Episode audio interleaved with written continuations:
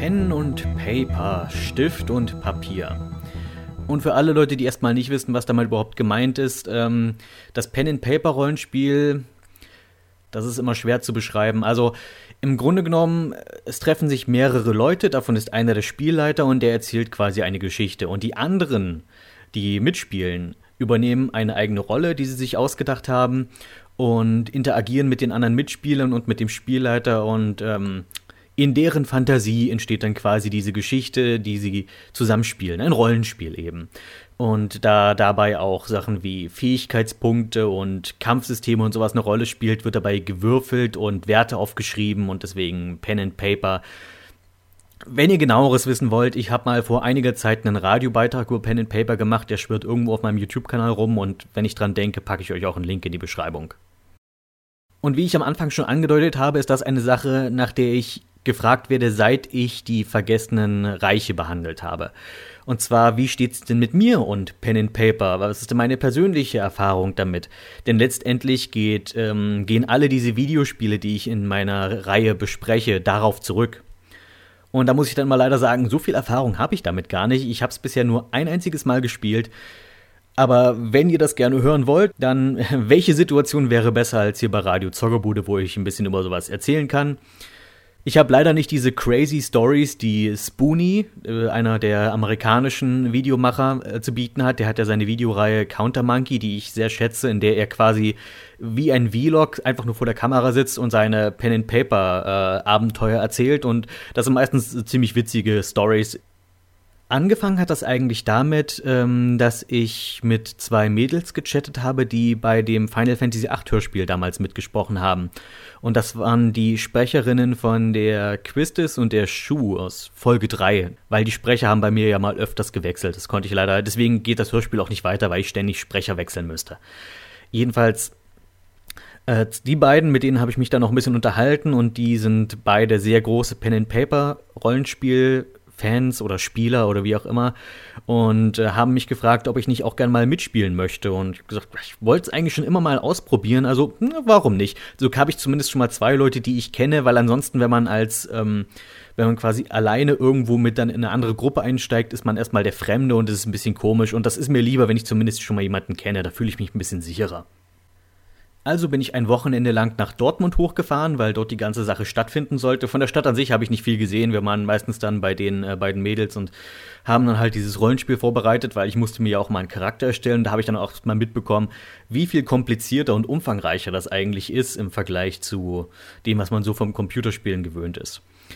Was ich natürlich noch dazu sagen sollte, welches Spiel wir überhaupt gespielt haben. Also es waren leider nicht die Vergessenen Reiche, das ist ja das, womit ich mich letztlich auskenne, sondern das Schwarze Auge.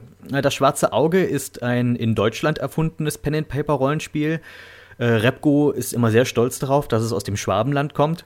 Und das ist hier in Deutschland auch so ziemlich das populärste Setting, was es gibt. Also noch populärer als alles, was so aus dem Amiland kommt, wie eben Vergessene Reiche, Planescape und was es da noch so alles gibt.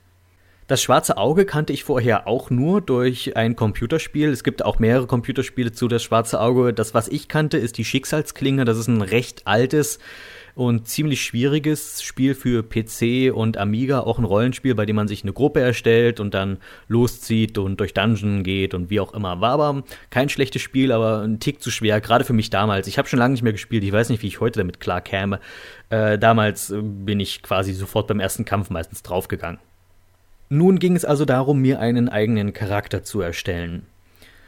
Ich habe mir angeschaut, was ich da so zur Auswahl habe und habe mich für die Klasse des Seemanns entschieden. Ich weiß auch nicht, das hatte irgendwie was, was ich noch nicht gespielt habe in anderen Rollenspielen sozusagen. Ähm, einfach ein Seemann, weil der hat auch so schöne Stärken und Schwächen. Der ist einerseits ziemlich geldgierig, so piratenmäßig. Andererseits ist er auch irgendwo wortgewandt, äh, zwecks Seemannsgarn und sowas. Und das hat mir irgendwie zugesagt. Und äh, meine Figur hieß Halva die Schlange.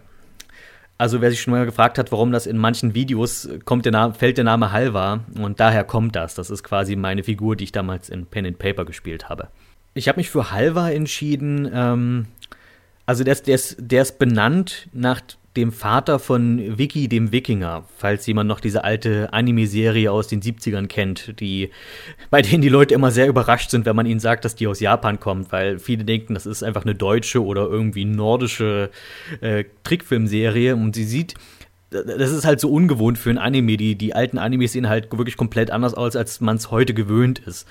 Äh, jedenfalls geht es da um Wikinger und der Vater der Hauptfigur heißt Halvar und ich fand Halvar ist ein cooler Name und er hat auch ganz gut gepasst, weil ich A, einen Seemann spiele und B, weil das schwarze Auge hm, schon, sag ich mal, einen nordischen Anstrich hat, so vom Setting her. Also da gibt es halt auch viele Seefahrer die, und die sogenannten Torwaler, was halt tatsächlich sowas wie, wie Wikinger sind im Endeffekt. Und die Schlange habe ich mir daher überlegt, dadurch, dass mein Charakter eben sehr gut darin ist, Seemannsgarn zu spinnen, dachte ich, ist ein cooler Beiname, der mehr aussagt als das, was es letztendlich ist. Das fand ich irgendwie eine nette Idee. Also mein Charakter wird immer herumgehen und erzählen, dass er eine riesige Seeschlange mit bloßen Händen erwürgt hat und dass es eine riesige Heldentat wäre. In Wahrheit ist er eigentlich nur irgendwann mal am Strand über eine Alge gestolpert oder sowas. Und das spielt dann direkt in meinen Charakter rein. Ähm, als ich meinen Charakter erstellt habe, habe ich mir überlegt, ich wollte gerne so eine Art Mr. Satan-Charakter spielen. Also jemand, der unfassbar gut lügt, sich aus jedem Mist rauslügen kann, aber wenn es da wirklich darum geht, mal zu kämpfen, eigentlich eine ziemliche Lusche ist. Fand ich irgendwie interessanter und ähm, gerade wenn es um so Rollenspiele geht, dann spiele ich lieber diese Figuren mit den sozialen Skills. Finde ich interessanter als reines Gekämpfe. Die Gruppe, der ich mich angeschlossen habe, weil das war schon eine feste Gruppe und mit den beiden Mädels, die ich da kennengelernt hatte, es war eine, bereits eine Fünfergruppe, und da kam ich jetzt noch neu dazu. Und diese Gruppe war aber schon eine Weile unterwegs. Die waren allesamt schon auf Level 10. Und das ist gerade für Pen and Paper schon ein recht hohes Level. Das heißt, die mussten mich da ein bisschen anpassen. Ich glaube, ich durfte mich auf Level 9 dann von Anfang an hochleveln. Und äh, Junge, Junge, das hat ganz schön Zeit gebraucht, weil äh, auf, auf das Regelwerk haben die mitunter gepocht. Das war jetzt nicht so Pi mal Daumen, naja, bei Level 9 wärst du jetzt hier und hier mit den Punkten irgendwie. Na, ich musste jedes Level, alle Werte schön einzeln auswürfeln hat habe ich mir einen guten Nachmittag für Zeit genommen und äh, das Ganze dann mal gemacht. Ich habe meinen Charakter also entsprechend meines Planes hochgelevelt, was ich mir so vorgenommen habe. Das heißt, ich habe dann für jedes Level up so viele Punkte wie ich konnte in Lügen gesteckt und war dann ein ausgezeichneter Lügner auf Level 9. Und nicht nur an sich Lügen, sondern ich habe auch so viele Fremdsprachen gelernt, wie ich konnte. Das heißt, äh, ich konnte dann fließend Goblinisch, Orkisch, Trollisch, die Drachensprache etc. und sowas alles.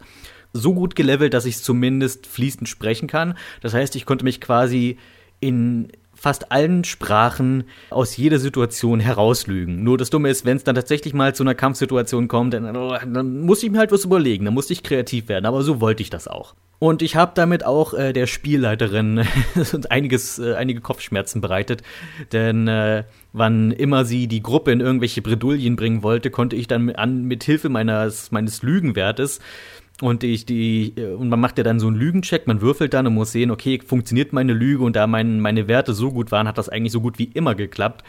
Das heißt, äh, die meisten dieser Random Encounter, die sie uns dann entgegenwerfen wollten, fanden dann oftmals gar nicht statt.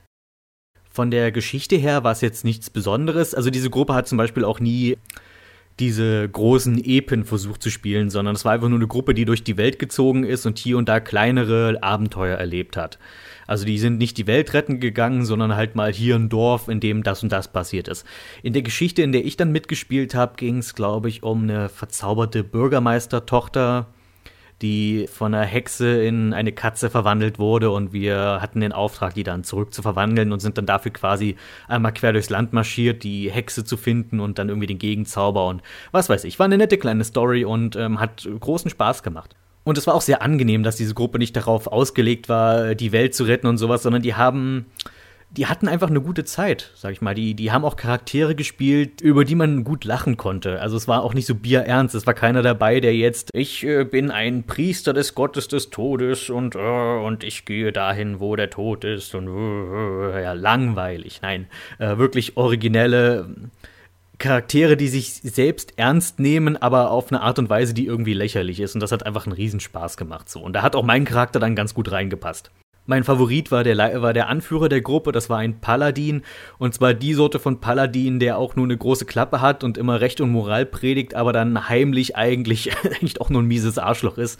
Äh, das, das, der, der war auch klasse und vor allem ähm, war auch er der mit der schrecklichsten Orientierung. Und wann immer er sagte, die Gruppe geht jetzt in diese Richtung, hat sich die Gruppe prinzipiell immer verlaufen und es muss dann erstmal wieder gewürfelt werden, bis wann sich die Gruppe aus der Wildnis wieder zurückgewunden hat und auf den richtigen Weg kommt. Dann hatten wir ja noch eine Naturhexe, wir hatten eine normale Magierin, wir hatten einen elfischen Waldläufer, das war eher der langweiligste Charakter, weil das ist, der macht das, was der elfische Waldläufer immer macht. Äh, nichts sagen und dann im Kampf, ich ziehe meinen Pfeil und schieß und jetzt benutze ich den Zauber, aber halt äh, von der Interaktion her war der nicht ganz so witzig. Und dann hatten wir noch äh, eine Torwalerin, also quasi so eine Art Wikinger-Amazon-Kriegerin, die sich ständig besaufen wollte. War auch, war auch ganz witzig so. Irgendwann gegen Ende des Abenteuers kamen wir dann tatsächlich mal in eine Kampfsituation. Da ist die Gruppe im Wald dann einer anderen Gruppe von Wilderern begegnet, die gerade irgendwie irgendwelche seltenen Hirsche getötet hat oder was auch immer. Jedenfalls konnten das die Naturhexe und der Waldläufer nicht stehen lassen und haben auf einen Kampf gepocht und so kam es dann zur Kampfsituation. Ich habe am Anfang versucht, mich noch ein bisschen mit meinem, mit meinem äh, stinknormalen Streitkolben zu wehren und habe einfach versucht, nicht zu sterben.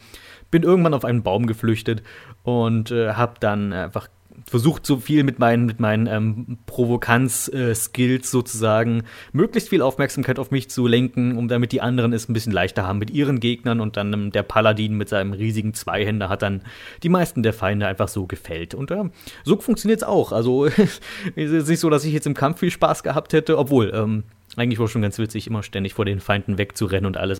Und auch wenn das jetzt so klingt, als hätte ich da gleich von Anfang an richtig mitmischen können, es hat schon eine Weile gedauert, bis ich bis ich es geschafft habe, aus mir rauszugehen. Also ich war am Anfang ähm, schon eher zurückhaltend, habe eigentlich nur gesprochen, wenn ich quasi gefragt wurde. Aber als ich dann gemerkt habe, äh, wie witzig das zugehen kann da in dieser Gruppe, bin ich dann auch ein bisschen mehr aus mir rausgekommen, habe dann auch ein bisschen mehr interagiert und dann wurde das noch ein echt, echt schöner Abend. Also war ein tolles Erlebnis.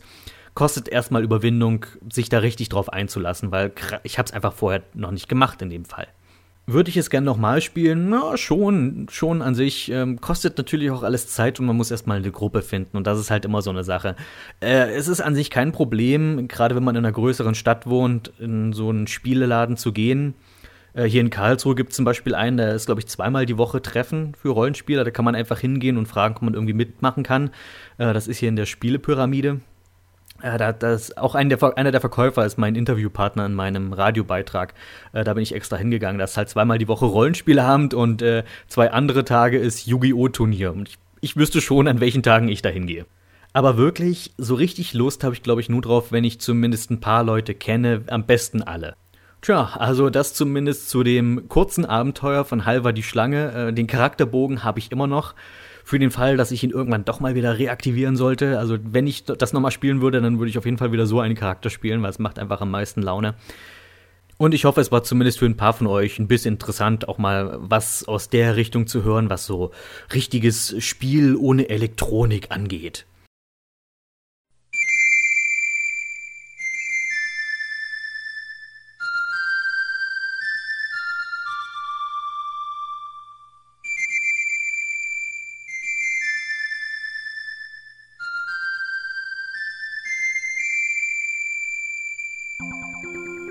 War dereinst ein Knabe mit einer Flöte. Er zog aus, seinen Vater zu finden, einer Prinzessin zu helfen und die Welt zu erkunden. Doch er ahnte nicht, was das Schicksal für ihn bereithalten sollte.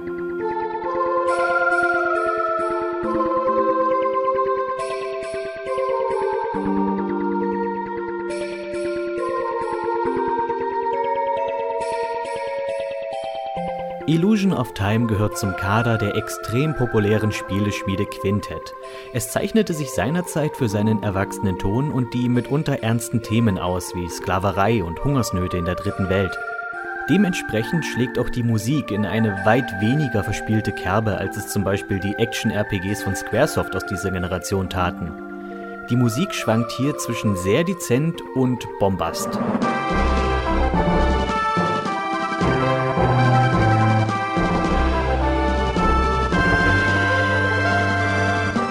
Der Held des Spiels trägt den Namen Will. Er bereist die Welt mit seinen Schulfreunden und Wills wichtigster Besitz ist eine Flöte. Dieses Story-Element geht Hand in Hand mit Illusion of Times Soundtrack, dessen Leitinstrument die Flöte ist.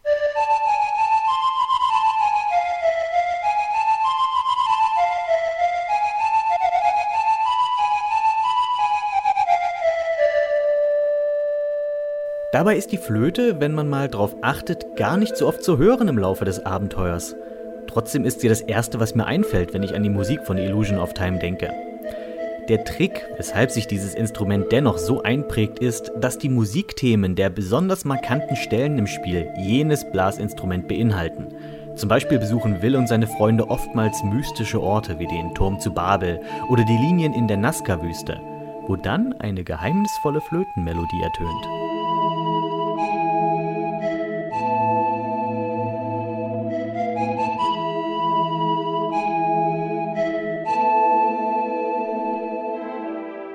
Die restlichen Stücke im Spiel erinnern in ihrer Art und Weise stark an Terranigma, Quintetts großes Meisterwerk, das seinen geistigen Vorgänger Illusion of Time wohl für immer überschatten wird. Und das nicht ganz zu Unrecht. Besonders gefallen hat mir bei der Musik dieses Spiels die Themen der originelleren Dungeon. Die Originalität schwankt da nämlich manchmal arg. Ein gutes Beispiel ist da der Besuch der Pyramiden von Gizeh oder der chinesischen Mauer.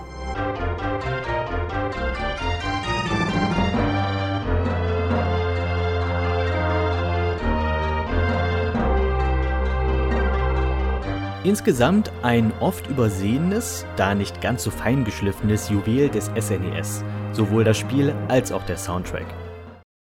Das Kinojahr neigt sich dem Ende zu. Zeit für die letzten großen Kracher. Und ich war vor kurzem im Kino. In Interstellar. Oh, das ist ja so toll! Ähm, okay. Also jedenfalls habe ich Interstellar gesehen, das neueste Werk von Christopher Nolan, dem Regisseur der Dark Knight Trilogie. Spätestens seit Prestige bin ich ein großer Fan von Nolans Werken, spätestens seit Inception ist er in meinen Augen einer der größten Visionäre Hollywoods. Er versteht es, anspruchsvolle Stories auf vielen Ebenen sehr gut zu erzählen und auf eine emotionale Ebene zu bringen. Umso gespannter war ich auf seinen ersten Ausflug ins Weltall. Die Story kurz zusammengefasst. Wir befinden uns in einer nicht allzu fernen Zukunft, in der die Welt von Dürren und Naturkatastrophen heimgesucht und die Bevölkerung durch den Hunger dezimiert wurde. Längst ist klar, dass der Planet nicht zu retten ist und die Erdbewohner zum Überleben einen neuen Planeten suchen müssen. Im Mittelpunkt der Story steht der Farmer und Ingenieur Cooper, gespielt von Oscar-Preisträger und Brustklopfer Matthew McConaughey, der an einer Expedition durch ein Wurmloch teilnimmt. In einer Galaxie auf der anderen Seite sollen sie drei Planeten auf ihre Bewohnbarkeit untersuchen. Was sie entdecken ist unerwartet, aber interessant. Zu viel will ich aber nicht vorwegnehmen. Was erwartet den Zuschauer? Auf jeden Fall eindrucksvolle Bilder. Wirklich eindrucksvoll. Gerade die Reise durch das Wurmloch und die Darstellung von schwarzen Löchern sind außerordentlich gelungen. Mehr als einmal habe ich gemerkt, dass mein Mund gerade offen steht. Die Musik zu den großartigen Bildern stammt von Hans Zimmer, und der tut, was er am besten kann, unaufdringlich begleiten. Im Gegensatz zum Soundtrack von jetzt zum Beispiel Inception ist der Soundtrack bei Interstellar alleine nicht wirklich gut. Im Moment des Films unterstützt er aber wahnsinnig gut und verleiht den Bildern von fremden Welten eine wunderbar fremdartige Atmosphäre. Ansonsten bemüht sich Nolan um eine physikalisch möglichst präzise Darstellung, was sich vor allem bei Explosionen, Lichtreflexionen auf Planeten oder bei den Raumschiffbewegungen zeigt. Das ist jetzt seit Gravity nichts Neues mehr, verleiht aber einen authentischen Touch. Wahrscheinlich hat Nolan sowieso erstmal einen Tag lang geweint, als er Gravity gesehen hat. Die große Stärke des Films ist aber das Storytelling, vor allem in Bezug auf die Zeit. Letztere spielt nämlich eine große Rolle in der Handlung. Und während die Charaktere sehr einfältig sind, wird viel Wert darauf gesetzt, wie sich die relative Verschiebung der Zeit auf die Menschen und deren emotionalen Zustand auswirkt. Auch die Isolation im leeren, weiten Weltraum und die Ungewissheit über den Ausgang der Mission sind immer präsent und werfen eine ständige, verzweifelte und fast schon traurige Stimmung über den Film. Wie gerade das Konzept von Mehrdimensionalität umgesetzt wurde und ob es so passt, vor allem ob das Ende realistisch ist, kann ich nicht beurteilen. Über das Ende habe ich mit am meisten gegrübelt. Im Kino fand ich es noch sehr absurd und weit hergeholt. Doch je länger ich mir Gedanken gemacht habe, umso plausibler kommt es mir eigentlich vor. Und tatsächlich ist es eine gute, wenn auch in Teilen sehr vorhersehbare Auflösung des Plots. Auch renommierte Astrophysiker wie zum Beispiel Neil deGrasse Tyson haben den Film dafür gelobt, dass er anerkannte Konzepte stimmig und physikalisch korrekt darstellt. Auch diejenigen, die sich uns dreidimensionalen Wesen noch nicht zu 100% erschließen. Für mich als Laien gibt es genug Raum zum Nachdenken, Interpretieren und Diskutieren und das genügt mir. Interstellar ist ein großes, bildgewaltig inszeniertes Science-Fiction-Opus, das es schafft, den Zuschauer mit einer vielschichtigen und cleveren Story zu fesseln und erstaunen, aber auch zu unterhalten. Mit ähnlichen Genrevertretern wie 2001 oder Kontakt kann Interstellar sich gut messen. Er übertrifft beide Filme sogar in meinen Augen, wobei ich ehrlich gesagt die beiden Filme gar nicht wirklich mag. Falls ihr den Film noch nicht kennt, er lohnt sich. Auch für Nicht-Science-Fiction-Fans, die einfach nur einen sauber inszenierten Abenteuerfilm in tollen Bildern sehr schätzen. Für mich war es zum Ende des Kinojahres nochmal ein wahrer Kracher, auf den sich das Warten wirklich gelohnt hat. Ninja Turtles 3. Ja, ein schwieriges Thema. Ähm, es ist ja so, kürzlich kam ja erst ein neuer Turtles-Film in die Kinos und wenn man sich davon mal so ein paar Reviews angesehen hat, die im Internet rumschwirrten, dann war eine der häufigsten Aussagen entweder, der Film war nicht so schlecht wie Ninja Turtles 3 oder endlich gibt es einen Film, der schlechter ist als Ninja Turtles 3, je nachdem, auf welcher Seite vom Zaun man steht. Jedenfalls da, wird dabei immer ausgedrückt, Ninja Turtles 3 wäre ein so ach so schrecklicher Film. Das Ganze wurde natürlich noch ein bisschen weiter überspitzt durch, durch die äh, schon etwas ältere Review des Angry Video Game Nerd, der den Film ähm, auch schon mal behandelt hat und wirklich im Detail auseinanderriss. Ähm, Doug Walker alias der äh, Nostalgia Critic hat sich auch schon mal eher negativ dazu geäußert. Kurzum, der Film hat keinen besonders guten Ruf. Ich möchte das Ganze jetzt gern ein bisschen in, ins rechte Licht rücken, würde ich mal fast sagen. Denn irgendwie habe ich immer den Eindruck, dass bei all den negativen und durchaus ähm, legitimen Punkten, die dabei genannt werden, äh, die guten Sachen dabei übersehen werden. Und der Film hat durchaus gute Punkte und diese guten Punkte, die möchte ich heute ansprechen. Für alle, die nicht wissen, worum es in dem Film eigentlich geht, also die Ninja Turtles werden samt April O'Neil in die Vergangenheit befördert. Und zwar nicht einfach irgendwie in die Vergangenheit, sondern ins antike Japan, wo sie dann dort quasi gegen einen bösen Samurai-Herrscher kämpfen, der sich verbündet hat mit einem noch viel böseren Europäer, der den zurückgebliebenen Japanern äh, Waffen verkauft, also Kanonen und solchen Kram. Das nur so als die grobe Rahmenhandlung. Die, das Ziel der Turtles ist natürlich, die Bösewichte zu besiegen und dann irgendwie einen Weg zurück in ihre eigene Zeit zu finden. Im Wesentlichen gibt es drei große Kritikpunkte, wenn man über diesen Film redet, beziehungsweise Kritikpunkte, die man immer wieder hört, die sich oftmals decken. Nummer eins ist, ähm, die Kostüme wären wesentlich hässlicher als in den ersten beiden Teilen. Und ja, das stimmt. Ähm, das hat aber auch ein kleineres Budget gehabt und Jim Henson hat nicht mehr die Kostüme gemacht. Was will man machen? Die Kostüme sehen halt hässlicher aus. Okay, das, das mag sein. Zweitens, der Humor wäre so dämlich. Auch da muss man sagen, im Vergleich zu den ersten beiden Teilen, ja, ist der Humor dümmer geworden. Andererseits sind die Witze in diesem Film auch nicht bescheuerter als das, was man zu der Zeit in der TV-Serie gesehen hat. Einfach um das auch mal ein bisschen zeitlich ins rechte Licht zu rücken. Es ist nicht so, als wären die Turtles schon immer High Comedy gewesen. Drittens, die Bösewichte sollen langweilig sein und äh, noch schlimmer, sie stammen nicht aus der Cartoon-Serie. Äh, Wuppdido, ist mir egal. Ähm, solange der Rest der Handlung stimmt. Ich meine, ich hätte mir auch lieber Baxter Stockman gewünscht, das ist richtig. Allerdings das ist jetzt kein so großer Kritikpunkt für mich. Ich, es muss nicht immer alles aus der Serie sein. Der, der beste Charakter aus diesen drei Filmen, Tatsu, war auch nicht in der Serie. Nur um das mal so, hm, ja, erstmal drüber nachdenken, ja. Und nun sage ich euch, was ich an diesem Film gut finde. Erstens, der Settingwechsel nach Japan. Das, was viele Leute auch kritisieren, ist, dass es so ungewöhnlich für Turtles ist, dass das Ganze nicht in New York oder im, im Weltall oder sonst wo stattfindet, wo die Turtles sich gerne rumtreiben, sondern im antiken Japan. Ich finde das unfassbar erfrischend. Einfach mal zurückdenken. Zu diesem Zeitpunkt gab es schon wie viele Ninja Turtles Staffeln im Fernsehen? Die fünfte, vierte, fünfte Staffel oder sowas? Dazu diese zwei Kinofilme, dazu die Comics, die es damals gab. Was meint ihr, wie ermüdend es ist, immer nur das gleiche New York und Kanalisationssetting zu haben? Es ist so schön, dass die Turtles einfach mal irgendwo anders hingehen und auch, dass die sozialen Strukturen dort so ganz anders sind als eben im New York der Gegenwart dass sie auch den Umgang mit Menschen ganz anders pflegen. Es ist einfach mal neu und es ist anders und ich schätze anders. Ob das nun sich immer auszahlt, ist eine andere Sache, aber ich, ich weiß den Versuch schon mal zu schätzen. Und das führt mich zu meinem zweiten positiven Punkt des Films. Wir sehen jeden der Turtles mit einer neuen Herausforderung konfrontiert. Mit Ausnahme von Leonardo, weil Leonardo hat halt äh, quasi keinen Charakter in dem Sinne. Er ist halt der gute Anführer. Bei dem macht das nicht viel aus. Zum Beispiel äh, Donatello ist dafür verantwortlich, einen Weg zurück in die Gegenwart zu finden. Das heißt, er muss quasi die Zeitmaschine, in diesem Fall ist es ein Zeitzepter, reparieren. Nun ist Donatello ein Wissenschaftler, der sich nun nicht unbedingt mit antiker Magie auskennt, noch dazu hat er keinerlei Technologie zur Verfügung, die ihm dabei helfen könnte. Also muss er sich mit dem, mit dem japanischen Schmied eines kleinen Dorfes verbünden, um das Zeitzepter zu reparieren. Ein anderer Punkt, Michelangelo bekommt Liebeskummer. Das ist ein Punkt, der in den anderen beiden Filmen nur angerissen wird. Also es, es, wird offensichtlich, ja, die Turtles hätten gerne ein bisschen was mit April, aber das Problem ist, sie sind Schildkröten. Das heißt, das passiert nicht. Aber es sind Schildkröten, die den Verstand eines Menschen haben. Das heißt, sie sind quasi von ihrer nun sexuellen Ausrichtung auf Menschen geprägt. Michelangelo verliebt sich in eine ähm, hübsche kleine Japanerin, aber die ist leider schon vergeben und er kann halt nichts dagegen tun. Auch mal ein neues Dilemma. Das Beste ist eigentlich Raphael, natürlich Raphael bekommt wieder die extra Wurst. Raphael freundet sich mit den Kindern des Dorfes an, in dem die Turtles sind.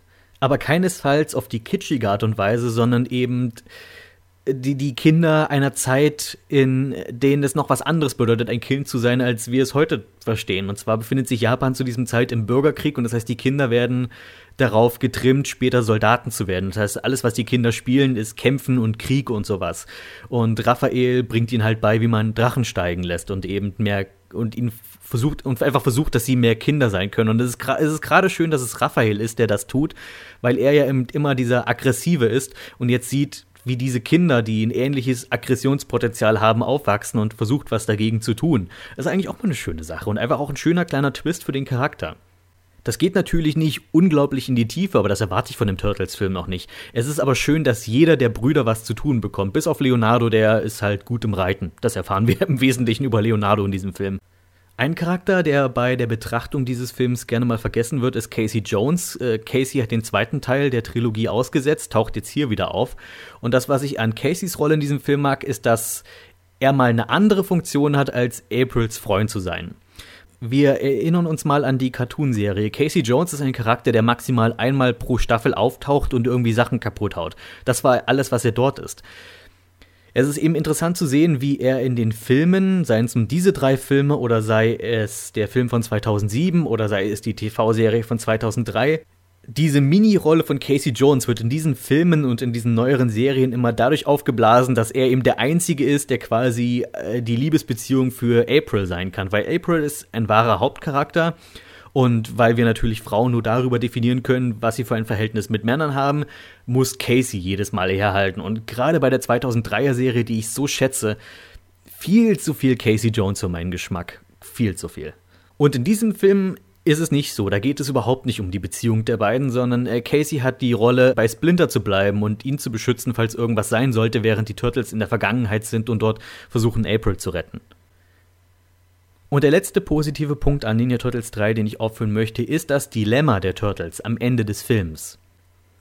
Und zwar endet der Film damit, dass die Turtles nun eine Chance haben, wieder in ihre eigene Zeit zurückzukehren und sich plötzlich bei einigen von ihnen die Frage auftut, wollen wir überhaupt zurück? Und ich finde, das ist ein sehr berechtigter Einwand. Über die Laufzeit des Films haben sich die Turtles den Respekt der Einheimischen verdient. Sie werden als Helden verehrt, die den Bürgerkrieg beendet haben und all das. Und nun sollen sie wieder in ein Leben zurückkehren, wo sie sich vor den Menschen verstecken müssen. Ich kann schon verstehen, warum sie da nicht so scharf drauf sind. Und jeder von ihnen hat auch seinen eigenen Grund, warum er das nicht möchte. Und es gibt eine wirklich sehr schöne Stelle, wo April zu den Turtles sagt, wir können nicht hier bleiben, hier ist nicht unser Zuhause. Und ich glaube, Raphael ist es, der richtigerweise zu ihr sagt, dein Zuhause ist ein hübsches Apartment, mein Zuhause ist ein Abwasserkanal. Das ist eigentlich eine starke Stelle und er hat absolut recht.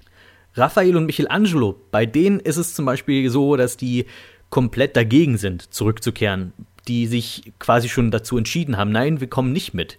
Was natürlich auch daran liegt, Michelangelo ist der sozialste der vier Turtles und er kann endlich mit vielen Leuten interagieren und nicht nur mit seinen eigenen Brüdern und er hat Menschen, die ihn schätzen, genauso wie Raphael. Raphael geht es auch viel um Wertschätzung für seine Taten, die er in seiner Zeit niemals bekommen wird. Dort kann er unter freiem Himmel rumlaufen und die Leute wissen zu schätzen, dass er sie beschützt. Das sind alles so Faktoren, von denen ich denke, Ninja Turtles 3 ist bei weitem nicht so ein schlechter Film, wie er gerne gemacht wird. Er ist sicherlich der schwächste Film der drei Teile, aber bei weitem kein Totalausfall.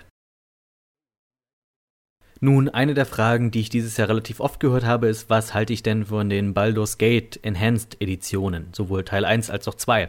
Nun, zu Teil 1 habe ich schon mal ein Video gemacht, einen recht umfangreichen Exkurs, in dem ich die gröbsten Unterschiede zwischen beiden Editionen aufzähle. Zu diesem Zeitpunkt habe ich nur die Enhanced Edition des ersten Teils gespielt, was vor allem daran lag, dass der erste Teil komplett in Deutsch war, also auch mit Sprachsamples und allem drum und dran, und Teil 2 gibt's nur auf Englisch. Nun, nachdem ich aber dann Baldur's Gate 1 Enhanced Edition gespielt hatte, hatte ich einfach unglaublich Bock, doch mal den zweiten Teil zu spielen, auch wenn er auf Englisch war, und kann nun dazu auch meinen Senf abgeben. Und es ist tatsächlich so, wie ich es damals bei meinem ersten Video zu dem Thema in die Beschreibung schrob, dass ich nicht glaube, dass die Enhanced Edition von Baldur's Gate 2 genügend neues Material liefert, um daraus ein eigenes Video zu machen oder dass es tatsächlich ein eigenes Video wert wäre. Und wer hätte das gedacht? Es ist tatsächlich so.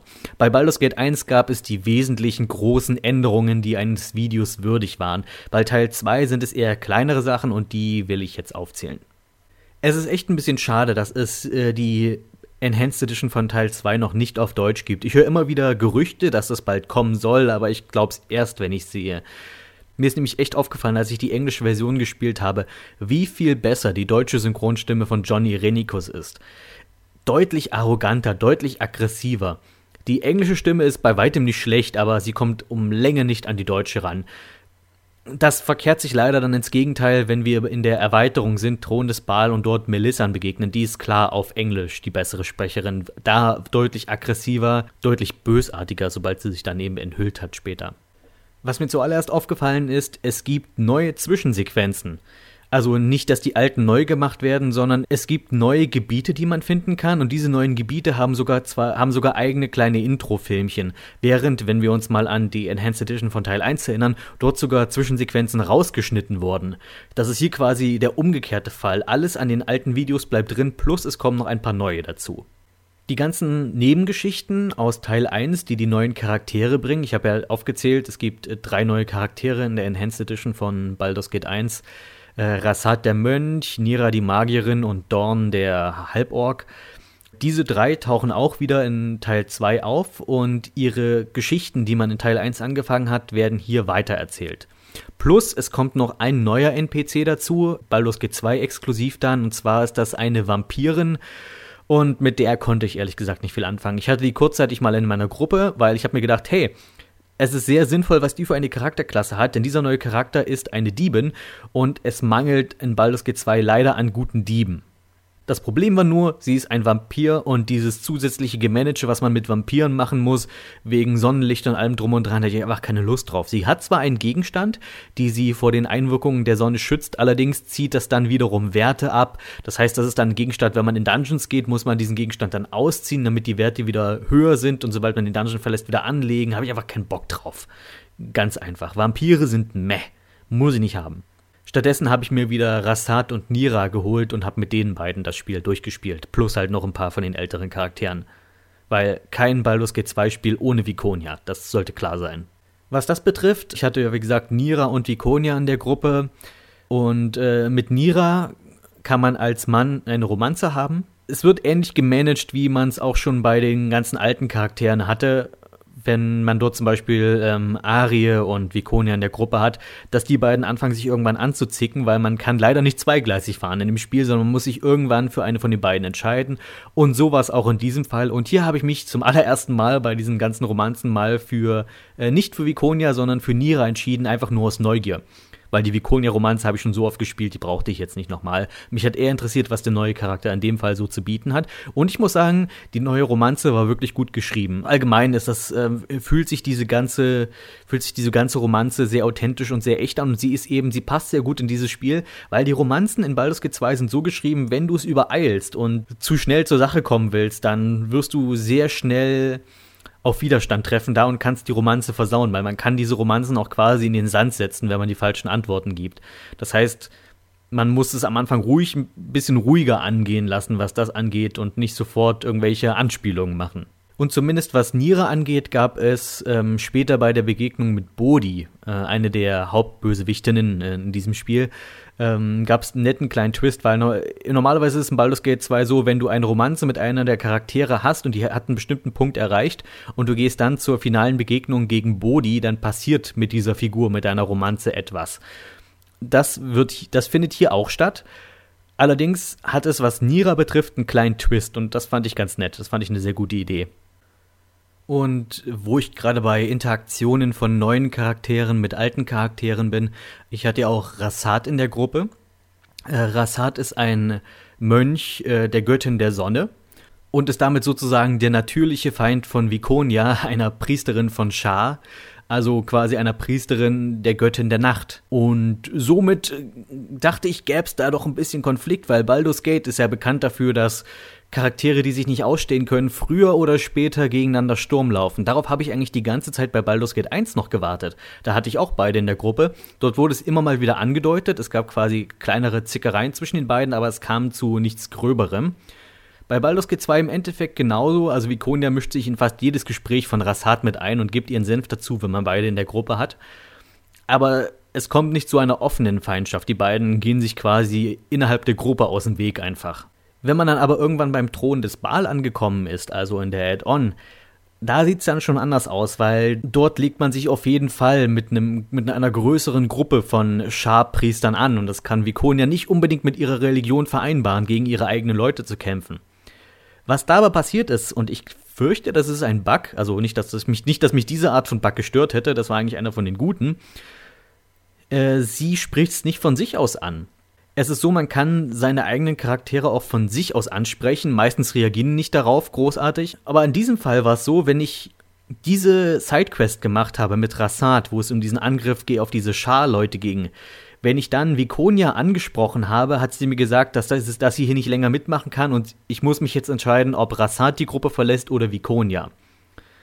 Allerdings hatte ich vorher noch einen Spielstand, das heißt, ich habe den einfach neu geladen und habe von da an einfach nicht mehr Vikonia von mir aus angesprochen und so blieben wir beide in der Gruppe erhalten. Ich vermute, dass dieser Dialog automatisch hätte gestartet werden sollen, aber das passierte einfach nicht. Was, was allerdings sehr gut war, weil Vikonia war eine der nützlichsten Figuren für mich schon zu diesem Zeitpunkt. Sie ist allgemein eine der nützlichsten Figuren, aber gerade wenn es dann um die höheren Level geht und sie diese ganzen hochstufigen Priesterzauber hat, da möchte man sie dann nicht mehr missen. Diese Sidequests, von denen ich gerade sprach, also zum Beispiel dieser Kampf gegen die Leute von Shah oder äh, was, was Nira angeht. Nira hat eine Nebenquest, äh, bei der sie von den roten Magiern aus Tai gejagt wird. Das heißt, man muss dort oft gegen Zauberer kämpfen. Beide diese Dinge sind echt schwer. Deutlich schwerer als viele anderen Sidequests im Spiel. Und man muss wirklich wissen, was man tut und muss sein Gameplay ziemlich gut kennen, um diese beiden Sachen zu schaffen. Speziell, wenn man später in der Add-on ist und beide, beide Sidequests zu einem Ende kommen und man auf diese Finale, auf die, gibt's was die Mehrzahl von Finalen? Auf die Finalen, auf die Finali, auf die Enden der beiden Sidequests hinsteuert mit den großen Endkämpfen jeweils. Und die sind echt hammerhart. Habe ich lange dran gesessen, die zu knacken.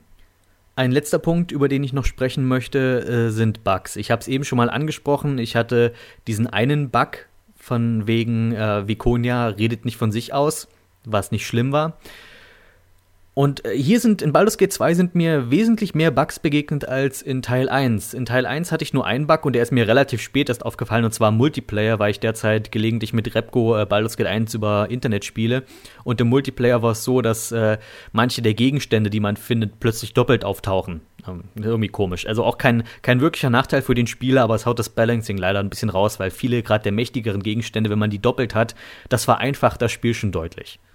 Okay, hier eine Liste der Bugs, die ich in Baldur's Gate 2 Enhanced Edition hatte, sowohl Hauptspiel beziehungsweise auch Thron des Ball. Thron des Ball hatte deutlich mehr Bugs. Ähm, zuerst einmal hatte ich den Sarivok-Bug. Das bedeutet, äh, also Sarivok kann sich ja anschließen in der, äh, in der Add-on. Und die Dialoge mit ihm führen dazu, dass man ihn irgendwann zum Guten bekehren kann, was ich einen schönen, interessanten Aspekt finde, den ich eigentlich immer wieder gerne mache, weil ich meistens eine gute Gruppe spiele. Und Sarevok ist eigentlich der beste Kämpfer im gesamten Spiel. Also so auf Augenhöhe mit Korgen, vielleicht sogar ein bisschen besser. Das Problem ist, dass seine Dialoge nicht starten wollten. Äh, und hier hat es auch leider nicht geholfen, ihn anzusprechen. Von mir aus, da kam nichts. Ich habe das dann durch Konsolen-Cheats gelöst. Also es gibt ähm, einen Cheat, wo man in die Kommandozeile kommt und wenn man dann eine bestimmte Tastenkombination eingibt, dann, ähm, dann kann man quasi die verschiedenen Zufallsdialoge, die hin und wieder starten, manuell auslösen, ohne dass die automatisch kommen. Weil automatisch kamen diese Dialoge leider bei mir nicht in diesem Fall. Und dadurch äh, konnte ich dann, konnte ich das so beheben, dass Sarevok dann doch irgendwann mit mir gesprochen hat, weil ich ihn durch Cheats dazu gezwungen habe. Das ist eine Lösung, aber das sollte man eigentlich patchen können. Vor allem, wenn ich mich daran erinnere, dass das eigentlich einer der alten Bugs war. Also äh, ich habe ja noch die CD-Versionen bzw. DVD-Versionen von äh, Baldur's Gate 2 und ich kann mich erinnern, dass wenn man damals das Spiel nicht gepatcht hatte, dann konnte man diesen Bug auch bekommen. also es gab mehrere Dialog-Bugs in der Originalversion, die später rausgepatcht wurden. Das heißt, die Enhanced Edition hat Bugs, die damals gepatcht wurden, also die haben diesen neuen Patch anscheinend nicht. Ist irgendwie, irgendwie seltsam. Also ich hoffe, dass das noch irgendwann gelöst wird. Das zweite war äh, ein Bug mit Cespena. Äh, Cespena, das ist dieses kleine Teufelchen, was in ähm, Thron des Baal auftaucht und bei dem man seine, seine Ausrüstung upgraden kann. Also für bestimmte Ausrüstungsgegenstände, wenn man dann andere Materialien findet, dann kann man die kombinieren zu besserer Ausrüstung. Mit Cespena ich, äh, spricht man dann und dann der sagt, der guckt dann quasi das Inventar durch, was man hat, was zusammenpassen könnte. Und es gibt zum Beispiel einen neuen Gegenstand in der Enhanced Edition, den Cespena machen kann, und das ist eine Schattenrüstung, weil man auch in der Enhanced Edition einem neuen Drachen begegnen kann, einem Schattendrachen, und aus dessen Schuppen kann man dann eine Rüstung von Cespena schmieden lassen. Das Problem ist, wenn man das gemacht hat, kann man Cespena nicht mehr ansprechen. Gar nicht mehr. Er redet nicht mehr mit er redet nicht mehr von sich aus mit einem und man kann ihn noch nicht ansprechen. Was sehr, sehr lästig ist, weil jetzt kann ich diese ganzen anderen Gegenstände, die ich habe, nicht mehr verbessern lassen. Und hier haben auch keine Cheats geholfen in dem Fall.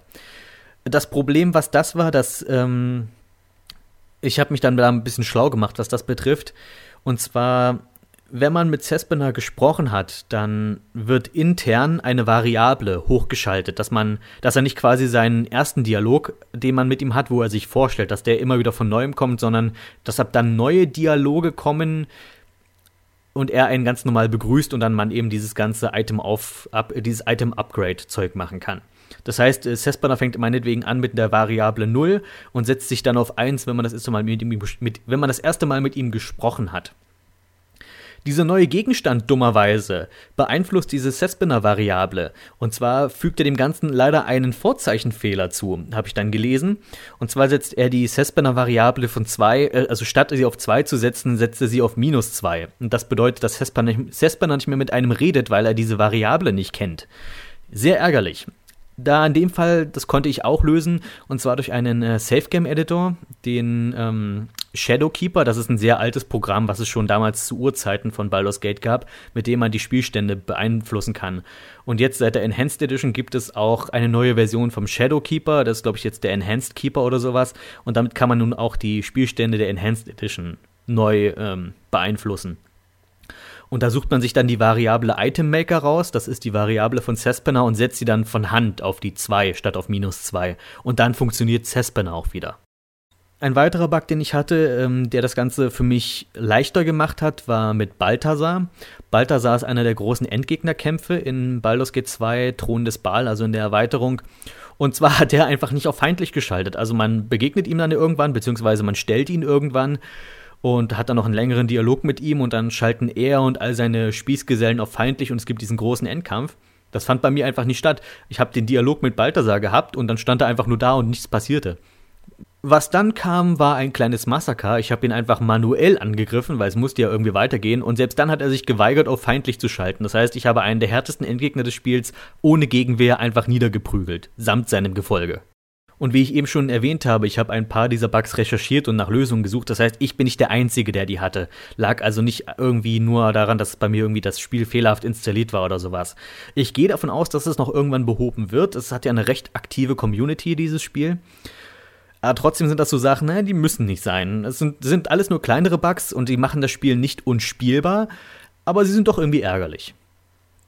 Trotzdem kann ich auch die Enhanced Edition von Baldur's Gate 2 empfehlen, einfach weil das Spiel an sich fantastisch ist und die neuen Inhalte lohnen sich durchaus. Also gerade die neuen Charaktere machen schon was her und die Sidequests, die sie mitbringen, sind recht umfangreich. Das heißt, es ist nicht einfach nur, wir stellen eine neue Figur hin und mit der kannst du jetzt spielen, sondern die bringen eigene Persönlichkeit, eigene Biografie, eigene Aufgaben mit sich.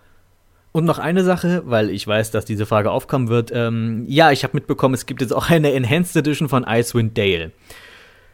Gut, äh, dazu werde ich mich bestimmt auch irgendwann mal äußern. Das Problem, ich, das Problem ist, ich habe sie bis jetzt noch nicht gespielt, weil ich mir das nicht zum Vollpreis kaufen werde. Weil die gibt's auf Steam und jeder, der schon länger Steam benutzt, weiß, irgendwann werden alle Spiele ziemlich billig dort. Spätestens, wenn es den nächsten Christmas Sale gibt oder sowas. Und wenn ich irgendwann mal die Edition gespielt haben sollte, dann sage ich auch was dazu. Bis dahin braucht ihr da nicht nochmal nachfragen. Icewind Dale werde ich auf jeden Fall gerne nochmal spielen und zwar, wenn es dann irgendwann billig genug ist.